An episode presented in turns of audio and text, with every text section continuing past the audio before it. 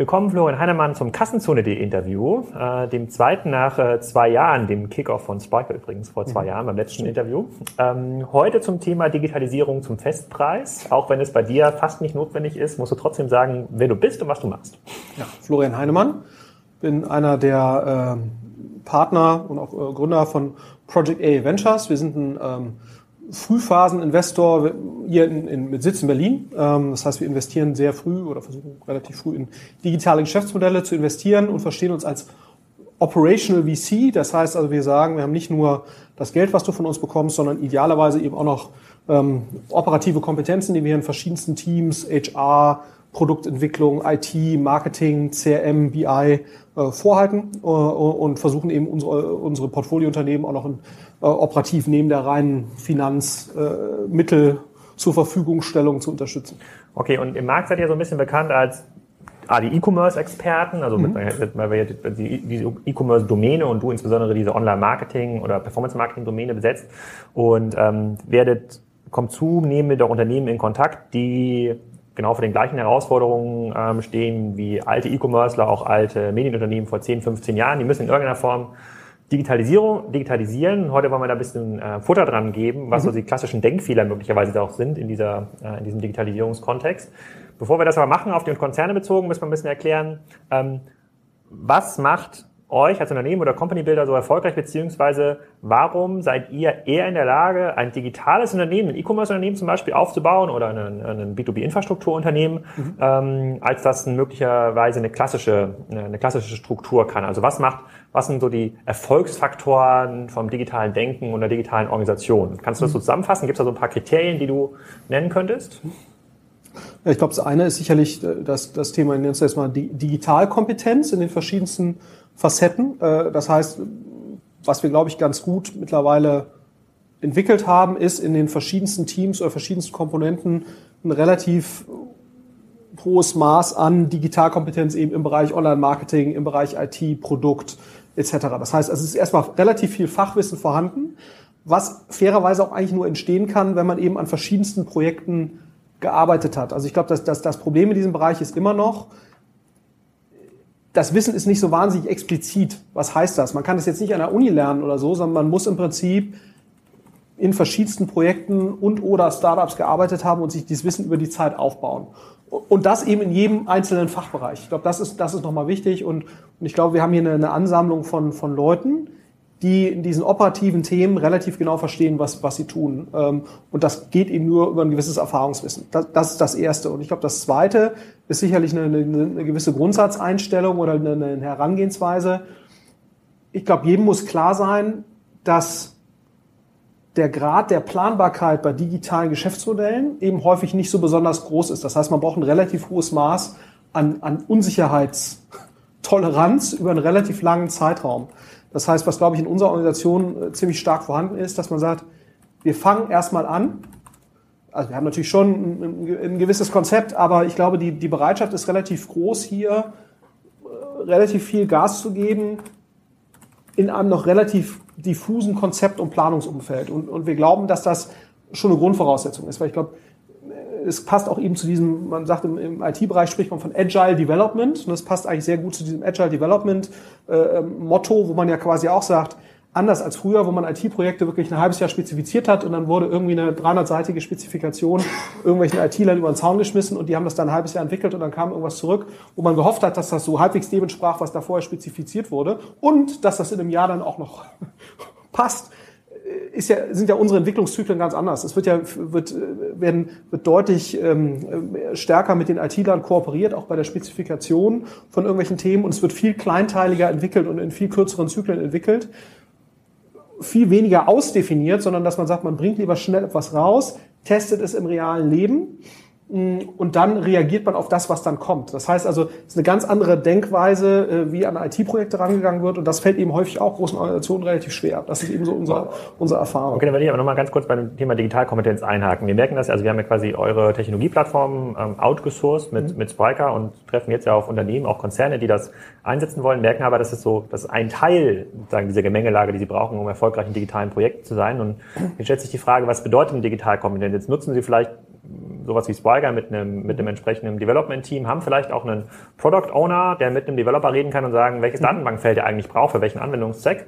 Und ähm, jetzt, jetzt gibt es möglicherweise noch die äh, eine Vertriebs- oder Marketingabteilung, die von sich sagt, ja, wir sind digital kompetent, wir haben ja schon mhm. mehrere Online-Kampagnen mhm. gefahren, wir haben auch schon mal einen Website-Relaunch gemacht. Und da würdest du wahrscheinlich sagen, naja, das ist vielleicht gar nicht die Digitalkompetenz, die ich meine. Mhm. Also vielleicht reicht das gar nicht aus. Gibt es da irgendwie so ein, ein, ein, konkretes Maß oder eine Herangehensweise, wo man sagen kann, folgendes Team oder folgendes Setup ist geeignet und hier sind vielleicht auch Indikationen, die sagen, dass das Leute sind, die gar nicht geeignet sind für so einen, für so einen Aufbau.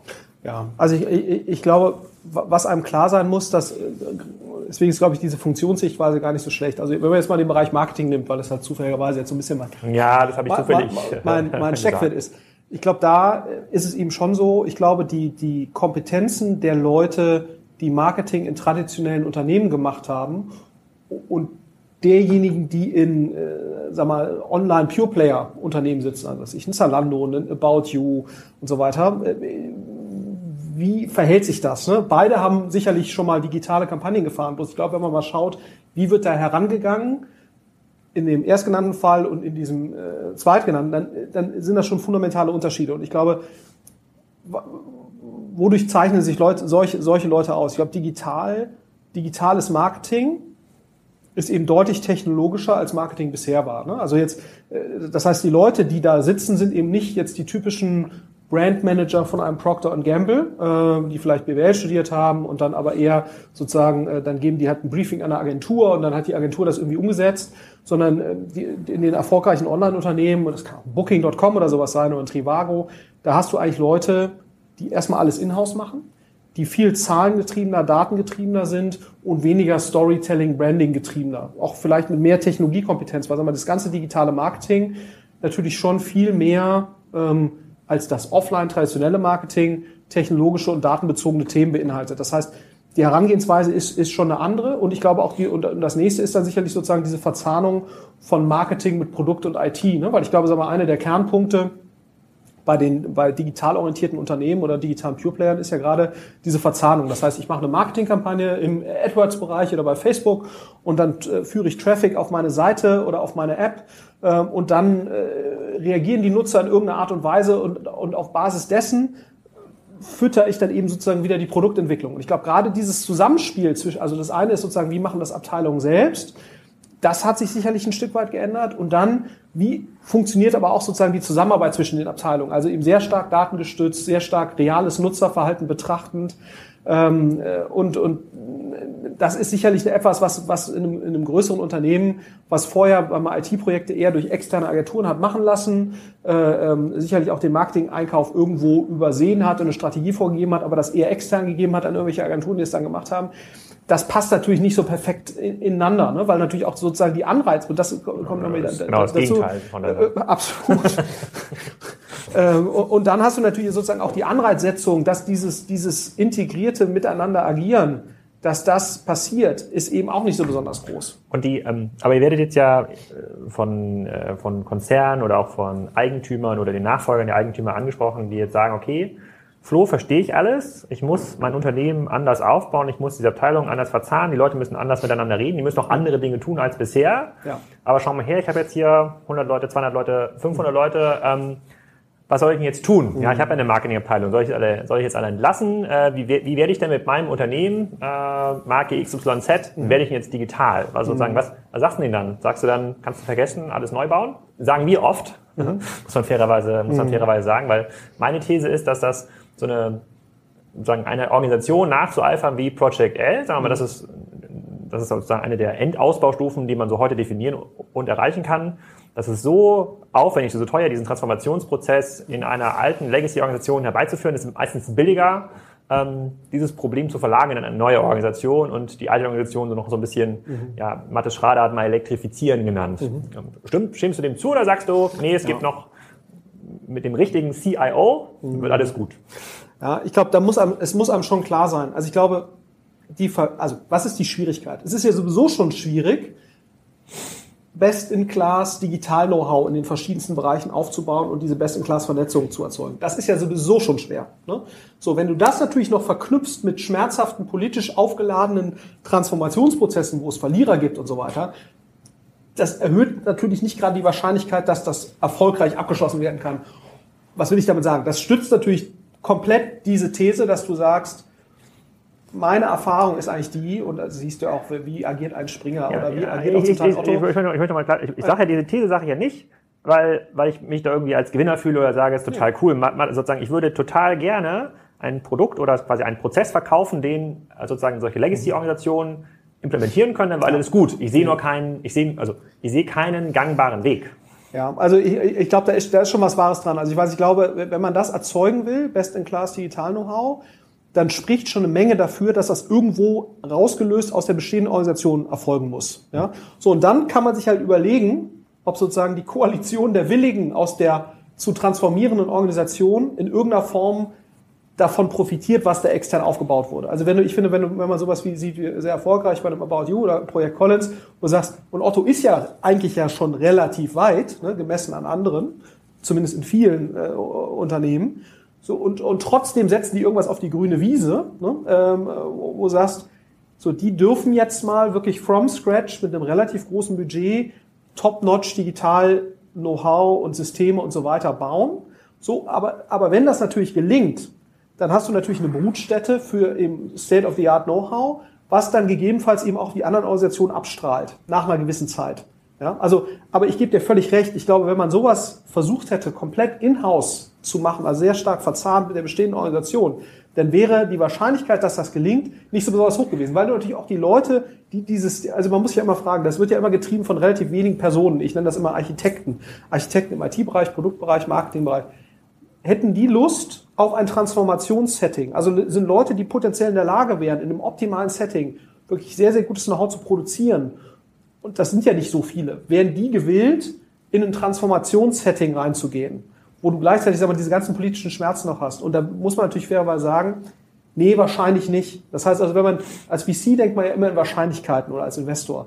Und ich gebe dir komplett recht, dass die Wahrscheinlichkeit, gleichzeitig einen Transformationsprozess zu durchlaufen und State-of-the-Art Know-how aufzubauen in der gleichen organisationalen Einheit, dass das passiert, ist relativ unwahrscheinlich. Wir versuchen mal das zusammenzuführen mit dem Konzernmanager, der ja in Risiken denkt. Ein Manager ist ja, wird ja dafür bezahlt, Risiken zu managen oder Risiken zu äh, minimieren. Sagen, klar, er soll diese Risikominimierung auch ein neues Geschäft entdecken, aber das ja. funktioniert in der digitalen Welt immer nicht ganz so einfach. Dann sagt der Konzernmanager, okay, ich muss es rauslösen, kann ich auch einzelne Funktionen rauslösen. Was wir jetzt hin und wieder beobachten ist, ist, ähm, dass ein Unternehmen, die sagen, hm, ja, also ich komme mit meiner Technologie möglicherweise nicht voran oder ich möchte irgendwie agiler äh, in der Produktentwicklung vorgehen oder das geht mit meiner alten EDV-Abteilung nicht, dann gründe ich einen Tech-Hub ja, in London oder Madrid oder in Barcelona. Oder im Silicon Valley. Oder im Silicon Valley. Das ist äh, eine extrem abstruse, eine abstruse, sehr, äh, sehr kluge Idee, aber gut. Äh, oder im Silicon Valley. Also man kapselt, man kapselt also, du sagst ja, die Organisation, die braucht quasi Marketing, Produktmanagement, äh, ähm, IT und dann so eine, so eine klassische Governance-Struktur noch oben drauf.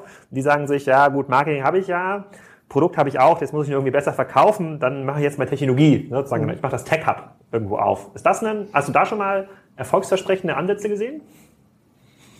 Nee. Ja, okay, gut, dann kann ich die Frage. Nee, aber ich glaube, ich glaube, nee, also ich glaube, ich glaube, da, da kommen wir wieder zu dem Punkt zurück. Ich finde, ich finde aber sozusagen von, von der Risikomanagement-Perspektive finde ich es erstmal nicht doof, das Nein, zu machen. Aber ich glaube, was ja gerade sozusagen der Kernpunkt ist, und ich glaube, das zeichnet ja gerade die, die guten Digitalunternehmen aus, sehe ich jetzt wieder Booking oder, oder so, dass da eben ein BI-Daten-IT-Mensch mit im Marketing-Team sitzt oder eben relativ nah am Marketing-Team dran, dass die eben miteinander interagieren und die also und das erreichst du natürlich nicht, indem du in irgendeiner anderen Location irgendeinen Tech-Hub baust.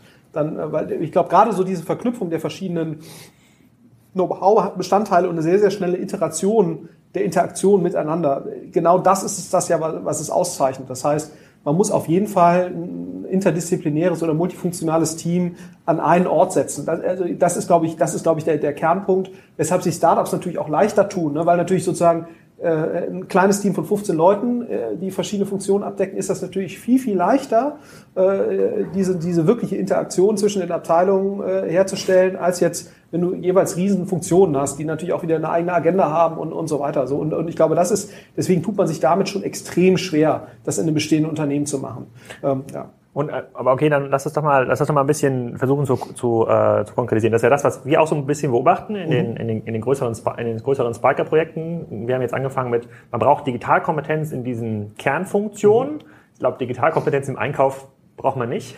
Ah, auch ähm, da, ne? Also, aber, aber die, ja. aber die, oder, beziehungsweise Einkauf erfüllt eine andere Funktion mhm. in sozusagen modernen Unternehmen wie Audio oder, oder, oder Salando. Mhm. Ähm, was du jetzt aber gerade beschreibst, ist, Methodik. Also mhm. wie arbeiten die eigentlich, äh, wie arbeiten die ähm, ja. mit, mit, miteinander zusammen? Heißt das diese, also wenn ich, ich, ich habe ja auch lange bei Otto gearbeitet und auch bei einem vielen anderen größeren Unternehmen jetzt gesehen, wie die zusammenarbeiten. Es ist in der Tat so, Marketing hat quasi eine Marketingagenda, die ist über ein Jahr geplant, über zwei Jahre geplant, wie baut die Market auf, das mhm. versucht man irgendwie mit dem Vertrieb ähm, zu verheiraten und äh, überlegt und setzt sich auch zusammen mit der Produktionsplanung, wenn das so ein klassischer Hersteller ist, mhm. äh, wie kann man quasi neue Produkte ins Marketing überführen.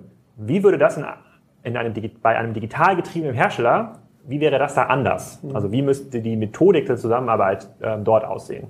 Ja, also ich, ich glaube, was ja schon ein wesentliches Kennzeichen ist von, von vielen Digitalmodellen, ist einfach eine schnellere Reaktionszeit und eine schnellere Lerngeschwindigkeit. Ne? Also die du erreichst, indem du ja quasi tagtäglich irgendwelche Daten aufnimmst und die halt, wenn du die richtig interpretierst, sehr, sehr schnell iterieren kannst. Das bezieht sich ja sowohl auf Sachen im Sortiment oder, oder in der Produktion, aber natürlich auch Sachen wie, wie sieht meine Website aus, meine App aus, wie sieht meine Marketingaktivitäten aus. Das heißt, ich muss ja auf jeden Fall Rahmenbedingungen schaffen, wo diese Funktionen in sehr, sehr schnellen Iterationen miteinander zusammenarbeiten können. Das heißt, ich muss aber dann auch natürlich meine Produktentwicklung so gestalten, was ich, wie das ein Sarah im Fashion-Bereich macht, wo er sagt, da gibt's halt alle paar Wochen oder jede Woche äh, im Endeffekt eine neue Kollektion. Das heißt, ich muss im Prinzip, im Prinzip auch bereit sein, meine Einkaufsproduktionszyklen äh, auf solche Modelle anzupassen. Sonst kann ich ja eben nur einen Teil des Benefits äh, da rausholen. Ne? Und ich glaube, das ist im Modebereich so, aber das sehen wir auch bei sowas wie jetzt im NU3, ne? die halt letztendlich in der Lage sind, die testen eine Eigenmarke oder ein neues Konzept im Nahrungsergänzungsmittelbereich. Äh, ähm, das können die alles in-house, wir haben eine eigene Produktion in-house, eine kleine. Äh, dann testen die irgendwelche Packagings, äh, Geschmacks und so weiter Kombinationen und dann sehen die nach ein, zwei Wochen, ist das gut oder nicht und dann wird halt iteriert. Ne? So, ähm, und, und das geht natürlich nur, wenn ich organisatorisch in der Lage bin, ähm, das in irgendeiner Form produktions- und inventory-seitig auch mit abzubilden. Man, man, kann das vielleicht ja sogar zweischrittig machen, wie das letztendlich ein NU3 auch macht. Oder auch äh, andere Firmen, die in diesem äh, Eigenmarkenbereich im Handel äh, mit unterwegs sind, die sagen, ich habe in-house ein kleines Testlabor für Produkte oder für Inventory. Ähm, und wenn ich merke, das funktioniert gut, dann gebe ich es im Prinzip in die große Inventory-Maschine, ne, die dann wieder quasi traditionell einkaufen, langen Vorkauf und in Asien produziert und so weiter. Ähm, aber dieses Testen, das erlaube ich im Prinzip zu etwas anderen Stückkosten, ähm, aber eben mit einer viel, viel höheren Flexibilität in-house, indem ich im Prinzip in Portugal produziere oder irgendwo anders Nearshore, mir den Kram schnell hole ähm, äh, und dann eben in der Lage bin, schnell darauf zu reagieren. Und, und, und es stimmt schon, ne? wenn, ich, wenn ich nicht in allen Funktionen letztendlich, äh, da gilt ja das Engpassprinzip, wie leider häufig. Ne? Also es muss ja, jede Abteilung muss irgendwo mitziehen äh, oder jeder Funktionsbereich muss mitziehen und, und diese Agilität mitgehen können. Und das, ich glaube, das ist so ein bisschen so die Kernerkenntnis. Ich muss eigentlich jeden Bereich, der in irgendeiner Form involviert ist, den muss ich muss ich äh, flexibilisieren oder eben eine, in eine agile Funktionsfähigkeit überführen. Äh, weil letztendlich immer sozusagen das langsamste Glied in der Kette, das determiniert die Gesamtgeschwindigkeit. Und ich glaube, das ist vielen Leuten bei Produktionsprozessen oder so ist denen das total klar. Ne? Da ist so dieses Engpassprinzip, das ist irgendwie, das hat irgendwie jeder Ingenieur so verinnerlicht, weil das irgendwie im ersten Semester erstmal kommt. Ähm, aber ich glaube, bei diesen Gesamtprojekten ähm, äh, und, oder bei so einer Gesamtorganisation ist diese äh, Transparenz davon, dass das so ist, äh, und da hast du wahrscheinlich schon recht, ist noch nicht ganz so, ist noch nicht ganz so da. Okay, aber lass mal bei der Idee bleiben, dass, äh, dass es doch in irgendeiner Form innerhalb einer, einer Bestandsorganisation managebar ist. Also dass man sowas, mhm. eine NU3-Struktur bei einem, äh, bei einem äh, Nahrungsmittelhersteller intern irgendwie mit aufbaut ja. oder mit, mit begleitet und dann managt. Dann sehen wir heute zumindest bei vielen Vorstandsstrukturen oder bei vielen Geschäftsführungsstrukturen, denen fehlt ja oft quasi die, ich sag mal, dieses digitale Gehen oder diese Nähe zu dem, äh, sozusagen zu dem Bereich. Das wissen die auch. Das ist jetzt nicht so, dass die sagen, äh, wir wissen das alles besser, sondern die sagen, okay, ja, Mist, äh, da, müssen, da müssen wir irgendwie nachholen. Und ähm, jetzt könnte man auf der einen Seite bösartig sagen, na ja, wenn das das Zielbild des, der Organisation ist, müsst ihr euch aber selber fragen, welche Rolle nehmt ihr da eigentlich mhm. ein? Mhm. Ähm, das ist ja jetzt auch bei vielen gerade auf der mhm. Agenda, da steht ja auch so ein Generationswechsel an. Ähm, Meistens gibt es ja diesen Zwischenschritt, einen sogenannten CIO, Chief Digital Officer, mhm. ähm, einzubauen, der direkt am Vorstand hängt, möglicherweise eine Art äh, Hilfsvorstandsfunktion hat ähm, oder im, im, im Vertriebsbereich ähm, dann eine Art Direktorenfunktion hat. Und da beobachten wir so, gibt so gibt so verschiedene Szenarien. Einmal kann das sein, dass es der, einer der Nachfolger oder Erben des Gründers, weil er halt 20 oder 30 Jahre jünger ist, wird dem diese Kompetenz automatisch zugesprochen. Finde ich extrem kritisch, weil es gibt da sozusagen eine ausgewachsene Industrie ähm, und nur, nur weil jemand besser Webseiten WhatsApp bedienen kann, heißt das für mich zumindest nicht, dass er sozusagen besser digitalisieren kann. Dann gibt es den zweiten, äh, den zweiten Case, ähm, dass ein dass sozusagen ein, ein älterer Digitalmanager geholt wird, der schon Anfang der 2000er dabei war in der AOL, Yahoo, äh, te, äh, sozusagen Telekom.de Seitengestaltung, mhm. der aus Sicht eines äh, klassischen Legacy-Vorstandes digital kompetent aussieht. Mhm. Da machen wir die Beobachtungen. Die Dinge, die der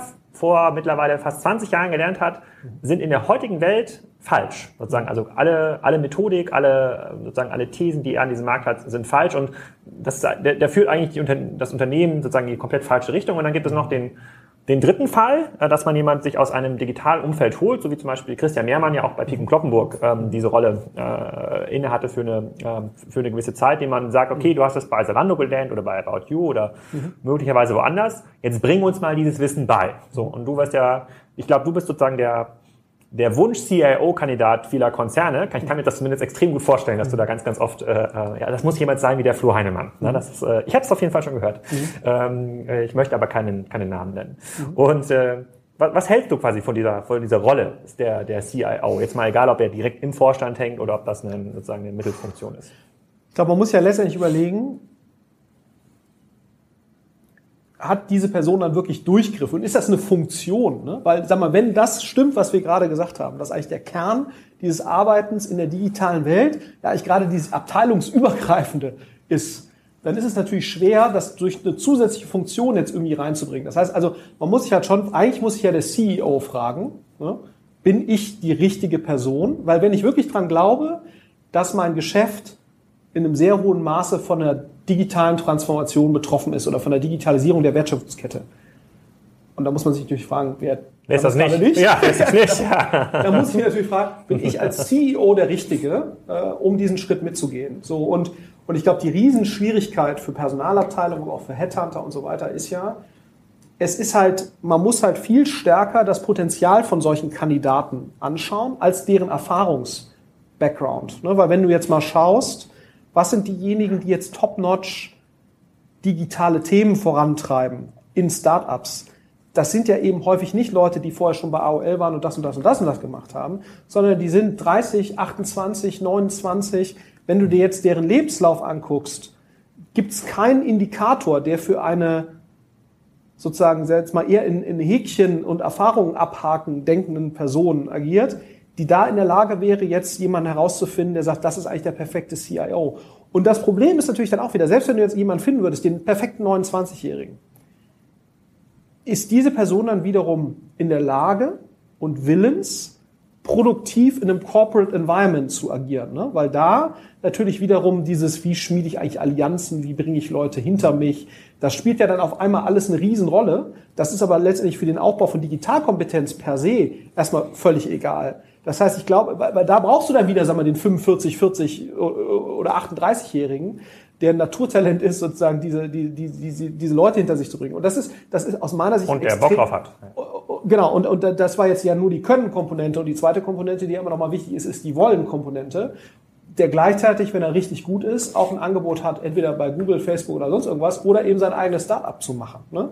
So, und dann muss man sich natürlich schon fragen, wie realistisch ist es für einen größeren Corporate, solche Leute zu finden und die auch produktiv zu bekommen. Und, und, und der Ansatz, den du jetzt gerade beschreibst, ich nehme einen CIO, der irgendwie unterm Vorstand hängt und dann decke ich das irgendwie ab und das sind dann eben häufig Leute, die auf Basis ihrer Erfahrungen digitaler sind als der bestehende Vorstand, aber wahrscheinlich nicht diejenigen, wo du sagst, das sind jetzt die defining Leute die nächsten fünf bis zehn Jahre. Ne? Also ich, ich gebe mal, gebe also auch ein Beispiel, nur äh, wir sind ja auch hier durchaus selbstkritisch. Ich sage auch bei mir, ich bin 40 Jahre alt jetzt. Ja, du hast dich gerade ausqualifiziert. Absolut.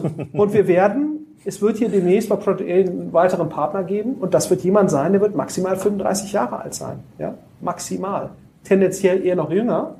Wieso? Weil ich eben auch an mir selbst merke, dass sowas wie Snapchat mir nicht mehr so total leicht von der Hand geht. Ja? So, und ich habe das, ich habe die Befürchtung. Du hast also nicht diesen Use Case, Nacktbilder im Büro äh, zu teilen, die sich nach zehn Sekunden wieder löschen? Nein, also äh, äh selbstverständlich aber das würde ich natürlich jetzt nicht, nicht äh, so öffentlich zugeben. Aber die, ähm, äh, man muss natürlich schon sagen, äh, es erfordert, erfordert eine sehr, sehr selbstkritische Betrachtung der eigenen Kompetenzen. Ähm, und, und, äh, und, und ich glaube sozusagen, ein verantwortungsbewusster Vorstand ist da sehr, sehr selbstkritisch und kommt dann wahrscheinlich auch zu dem Schluss, ich muss es irgendwie schaffen, Leute, die eben das entsprechende Potenzial haben, entsprechend zu enablen. Und das ist gar nicht, das ist gar nicht so leicht. Und ich glaube sozusagen, man tut sich vermutlich mal leichter, und da, kommen wir auch wieder zu dem ersten Punkt zurück, solche Leute zu gewinnen, wenn man denen sagt, du kannst auf der grünen Wiese hier irgendwas machen, du kannst die, die Ressourcen des Konzerns nutzen, siehe About You, das ist ja eigentlich genau so ein Beispiel, wo man Leute gefunden hat, die sagen, pass mal auf, ihr könnt im Prinzip frei agieren, aber ihr habt wahnsinnige Ressourcen, die ihr als eigenes Startup nie bekommen würdet. Und auf verschiedenen Ebenen, nicht nur finanziell. Und deswegen ist das für die Leute attraktiv. Deswegen finde ich eigentlich About You ist ein sehr, sehr gutes Beispiel, wo das gelungen ist. Was aber trotzdem, trotzdem mit einem sehr, sehr hohen Risiko verbunden war. Das darf man immer nicht Es erfordert extrem viel Mut. Ist es ja immer noch, ne? Also da ist, es immer noch, ist es immer noch. Da darf man sich nicht vor. Und, und ich glaube, das ist sozusagen diese Kombination aus, ich lasse es zu, dass sowas extern passiert. Ich statte es mit wahnsinnig viel Ressourcen aus. Und ich investiere im Prinzip in Personen, die sich nicht durch Erfahrung auszeichnen, sondern eigentlich durch, durch Potenzial. Das ist schon, da werden sich Corporates extrem schwer mit tun, weil wir reden hier von Hunderten von Millionen äh, indirekt und, äh, indirekt, äh, und, und direkt, hier zur Verfügung gestellt. Also, und das ist natürlich, ähm, diesen Mut aufzuweisen, diese Weitsicht aufzuweisen, damit tun sich viele Corporates sehr schwer und die, die machen dann halt eher so dieses Ding, ich beteilige mich mal an irgendeinem Dritt-Accelerator oder so, ja. Genau, aber das, das ist halt. Aber dann, dann lass mal quasi diese Strategie ja. nochmal so ein bisschen elaborieren und mal gucken, ob man in dieser sozusagen, wie, wie beteilige ich mich über sowas auch, ob man da stärker das, dieses Thema Digitalisierung beantworten kann. In Summe sagen wir ja, ähm, es ist extrem schwer, das ja. in der Legacy-Organisation zu machen und auch diese, sozusagen diese Window-Dressing, äh, ähm, Maßnahmen wie ich 30 Prozent äh, meiner IT-Mitarbeiter machen jetzt einen Scrum-Lehrgang und äh, ich organisiere mindestens zwei Barcamps im Jahr, sind eher Dinge, die an der Oberfläche irgendwie kratzen, die nett sind. Aber und, und, und ich sag mal, man kann sicherlich ein paar Leute umschulen, sage ich jetzt mal. Mhm. Ja, so, aber mit Umschulung werde ich mit Sicherheit kein nicht State of the Art digital, digitale Geschäftsmodelle umsetzen. Ich glaube, da, das, das muss, glaube ich, jedem klar sein. Da werden ein paar, da werde ich sicherlich ein paar Leute aus der bestehenden Organisation mitnehmen in diese neue Welt. Ähm, aber das ist sehr, sehr schwer zu organisieren. Ja, und, und das ist sicherlich nicht äh, die hinreichende Bedingung. Okay, ja. sagen wir mal, okay, nehmen wir mal an, sozusagen der Vorstand kauft das so und sagt, okay, da, da ist beim CEO, das ist ganz nett für die Elektrifizierung, mhm. wie man das gerade so nennt, aber äh, da komme ich jetzt nicht voran damit. Ich muss also investieren in neue Themen. So, das ist so nicht das Einzige, was ich machen darf. Das ist, ja, so, sagen wir es so genau, optimieren muss ich so oder so, also die mhm. Organisation voranbringen, ein bisschen digitaler machen, was immer das jetzt auch heißt in den konkreten äh, Wertschöpfungsstufen. Aber einmal ich folge dieser These, die du sagst, und möchte investiere stärker auch außerhalb äh, meiner sozusagen meiner bestehenden Infrastruktur, sowas wie About You. Da Springer ist da glaube ich auch noch ein bisschen weiter als die Otto-Gruppe, die sozusagen mhm. haben sich eher zu einer Holding ähm, gewandelt. Mhm. Die sagen, okay, wir sind halt aus dem, äh, aus dem journalistischen Bereich gekommen, wir haben sozusagen publiziert, mhm. aber das muss nicht zwingend unser Einnahmebereich in Zukunft sein. Da haben wir so ein bisschen Know-how ähm, gesammelt. Da gibt es ja auch noch so ein paar mehr äh, Beispiele, du hattest im Vorgespräch auch schon Nespers gesagt. Mhm. Ist das dann der logische nächste Schritt, wenn man sagt, wenn du alle Optimierungspotenziale in dieser äh, Digitalisierung ausgereizt hast, dann versuche dein Geld aus der Organisation zu nehmen und in neue Business zu investieren, die nah oder weit weg sind von einem Kerngeschäft. Mhm. Also werde zu einer Investment Holding. Ich weiß gar nicht, ob das der nächste Schritt ist, sondern es kann vielleicht sogar der erste Schritt sein, ehrlich gesagt. Ich mhm. meine, ich bin jetzt auch nicht der totale Springer-Experte, aber das, was ich irgendwie wahrgenommen habe, ist, dass die ja schon angefangen haben, mittelgroße Unternehmen im Digitalbereich zu kaufen ne? und die dann eben entsprechend so zu unterstützen und den Kapital zu geben und so weiter und auch die Anreizstrukturen so zu schaffen, dass sie sich sehr gut weiterentwickelt haben. Das gilt für ein Idealo, das gilt für ein Stepstone und so weiter. So, und, und das Resultat, was man heute sieht, ist ja relativ viel oder der, der große Teil des Umsatzes kommt mittlerweile aus dem Digitalgeschäft, EBIT auch. So kann man sich immer streiten, wie das jetzt genau gerechnet wird, aber man kann, glaube ich, ja sagen, vielleicht ist das sogar der erste Schritt, weil, sag mal, sowas wie so ein About You, ich glaube, das ist auch ein sehr, sehr guter Maßnahmenstrang, aber eben mit hohem Risiko verbunden und braucht auch vier, fünf, sechs Jahre zeitliches Durchhaltevermögen. Ne? Was natürlich auch in einem Corporate Environment Ähm, in der Otto-Gruppe geht das, ne, weil es ist letztendlich natürlich ein Familienunternehmen, die können, die sagen halt, wir machen das so und dann wird das halt so gemacht. Ähm, aber das ist natürlich in einem, in einem Corporate über vier, fünf, sechs Jahre etwas durchzuziehen, was eine hohe Unsicherheit hat, ist natürlich eine ziemlich riskante Strategie. Nicht nur, weil das Risiko der, der, der, sozusagen der zugrunde liegenden Aktivität hoch ist, sondern auch, weil es natürlich immer die politische Gemengelage, Unterstützungslage und so weiter in so einem Unternehmen ändern kann. Deswegen ist, glaube ich, die Strategie, wie Springer sie gefahren hat, zu sagen, ich kaufe mittelgroße, in sich gut funktionierende Geschäfte für einen attraktiven Preis und statte die mit insbesondere Kapital aus, äh, gebe sonst den Unternehmern relativ viele Freiheiten und lass die einfach weiter wachsen und digitalisiere mich darüber. Das ist natürlich etwas, was relativ schnell Resultate zeigt und wenn man schlau kauft, ähm, äh, letztendlich auch etwas, was mit nicht so wahnsinnig hohem Risiko verbunden ist und wahrscheinlich sogar deutlich corporate verträglicher ist als dieser reine Eigenbau. Deswegen finde ich eigentlich eine Kombination aus beidem also Investments zu tätigen, nicht in der ganz frühen Phase. Also Springer versucht ja gerade so ein bisschen in die frühere Phase zu gehen. Wir haben auch relativ viele Investments jetzt dann in den USA auch gemacht, in der schon ziemlich frühen Phase.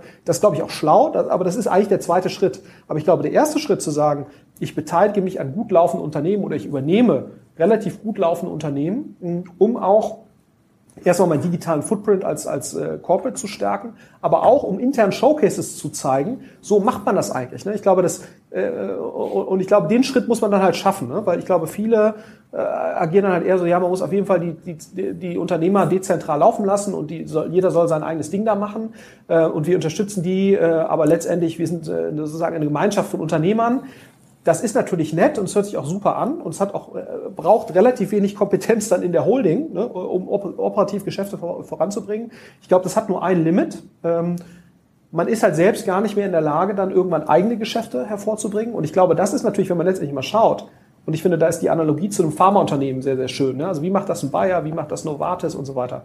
Die haben alle eine eigene Research-Abteilung, die alle selbst irgendwas entwickeln. Gleichzeitig haben sie sozusagen aber, äh, wenn sie in einem gewissen Forschungsstrang nicht vorankommen, äh, den sie sich vorgenommen haben, dann kaufen sie halt irgendwelche externen Wirkstoffhersteller dazu, die in einer gewissen klinischen Phase sind und dann werden die dazu akquiriert und die ergänzen quasi die eigenen Aktivitäten. Aber es ist ein integriertes Vorgehen. Das heißt, äh, die, die haben sehr, sehr starke Pipeline-Denke, die eigentlich jedes Unternehmen haben muss. Bei einem Pharmaunternehmen ist das natürlich, weil ein Pharmaunternehmen weiß, irgendwann läuft mein Patent aus, dann werde ich da kein Geld mehr mit verdienen. Das heißt, die wissen in 15, 20 Jahren, wie lange auch immer diese Dinger laufen, wenn ich mit dem, werde ich mit, mit, selbst mit einem erfolgreichen Medikament nur noch deutlich weniger Marge verdienen. Das heißt, ich muss heute schon am nächsten arbeiten. Und, und ich glaube, diese Denke, die fehlt bei vielen großen Corporates. Und die könnte man eigentlich sehr, sehr schön äh, eben unterstützen, indem man den Leuten erlaubt, pass mal auf, wir kaufen mittelgroße, große Sachen dazu, die funktionieren aber ich bin weiterhin in der Lage, sozusagen auch solche Geschäfte aus, aus, aus meinem eigenen, aus meinem eigenen Digitalkompetenz heraus weiterzuentwickeln. Und ich glaube, dieser Schritt,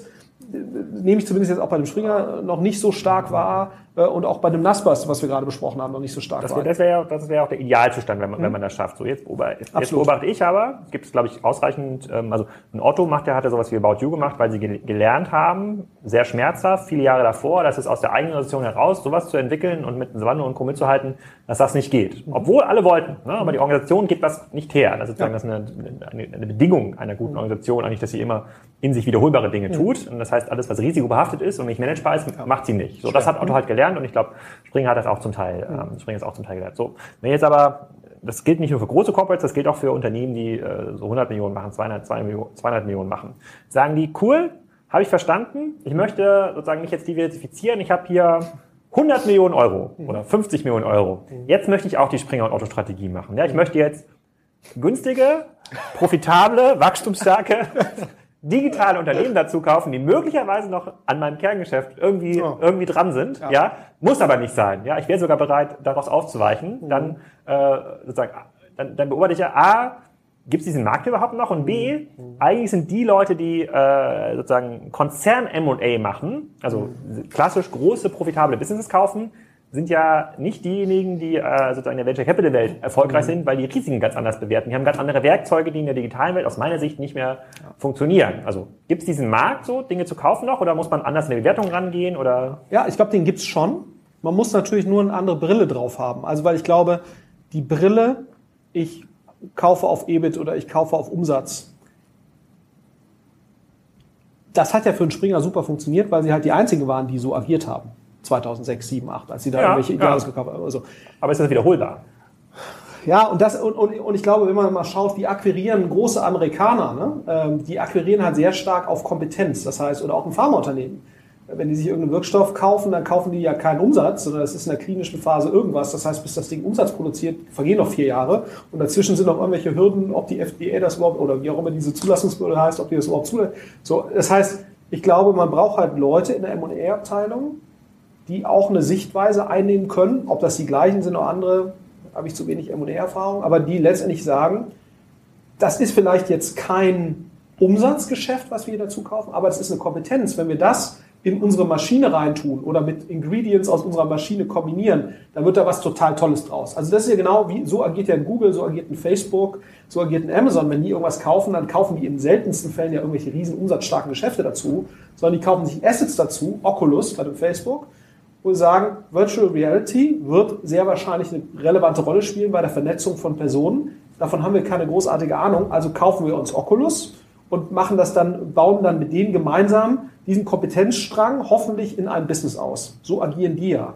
Und so agiert lustigerweise ein Zalando auch. Ja? Also wenn du jetzt mal guckst, wer die M&A-Strategie von einem Zalando ist, und deswegen sage ich, das geht auch heute noch, die haben eine Reihe von Unternehmen günstig gekauft, wo sie sagen, das sind Kompetenzbestandteile, die hätten wir jetzt gerne.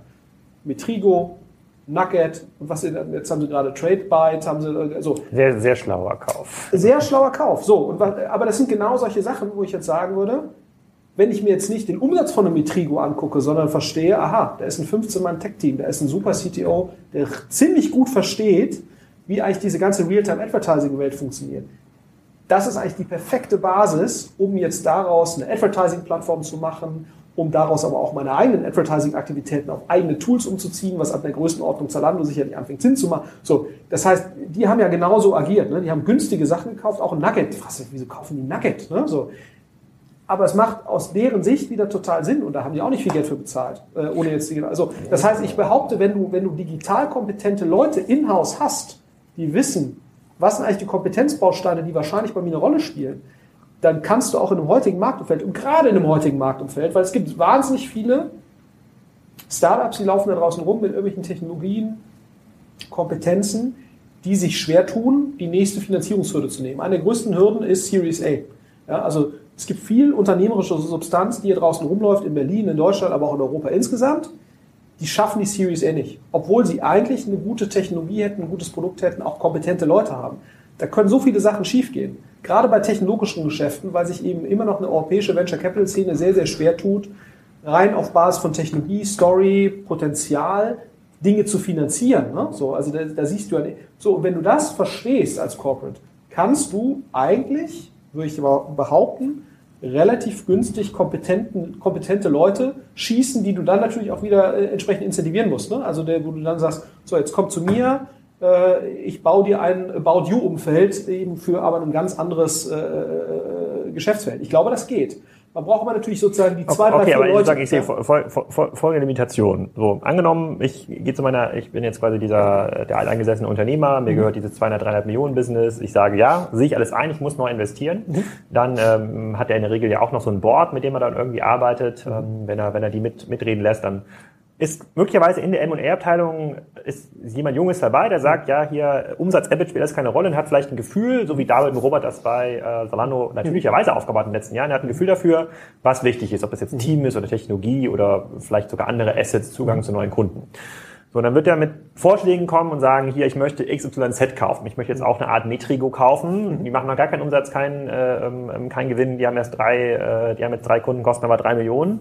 Ähm, steht es dann aber in der Falle in der Regel, dem Unternehmer oder auch sein Board, was mitentscheidet, das erstmal erklären zu müssen. Und bis er das erklärt hat, diesen sozusagen diesen, wir nennen das sozusagen immer so Elderly, Elderly Education Prozess äh, ähm, beendet hat, ist eigentlich die Option schon weg. Na, er, müsste, er müsste eigentlich jede Woche so eine Option äh, präsentieren und es muss ein Pull kommen aus dem Vorstand und sagen, ich brauche noch mehr davon, ich will genau in diese Richtung, aber das, was wir beobachten in der Realität ist, dass es kommt eher dieser Push zurück und sagt, ja, ganz interessant, dass es entspricht möglicherweise auch dem, was der Florian Heinemann gesagt hat im Interview, aber ich verstehe das nicht. Ja, ich, ich weiß nicht genau, wie das auf ein Business einzahlt. Es fehlt ihnen quasi diese, ähm, äh, diese Fantasie. Die, die, und die tun sie extrem schwer damit, das kann ich auch verstehen. Die sind irgendwie 50 Jahre lang profitabel gewachsen, äh, haben eine super Success Story gehabt und müssen jetzt es, es, es sagt sich so einfach, risikobehaftet zu investieren mit, mit, äh, äh, mit eigenem Geld, Ja. aber die, denen fehlt quasi dieser Grip da drauf. Ja, ich, ich glaube nur, äh, das verstehe ich total. Bloß man muss ja sehen, was ist, ich denke immer, als Venture Capitalist denkst du immer an Alternativen.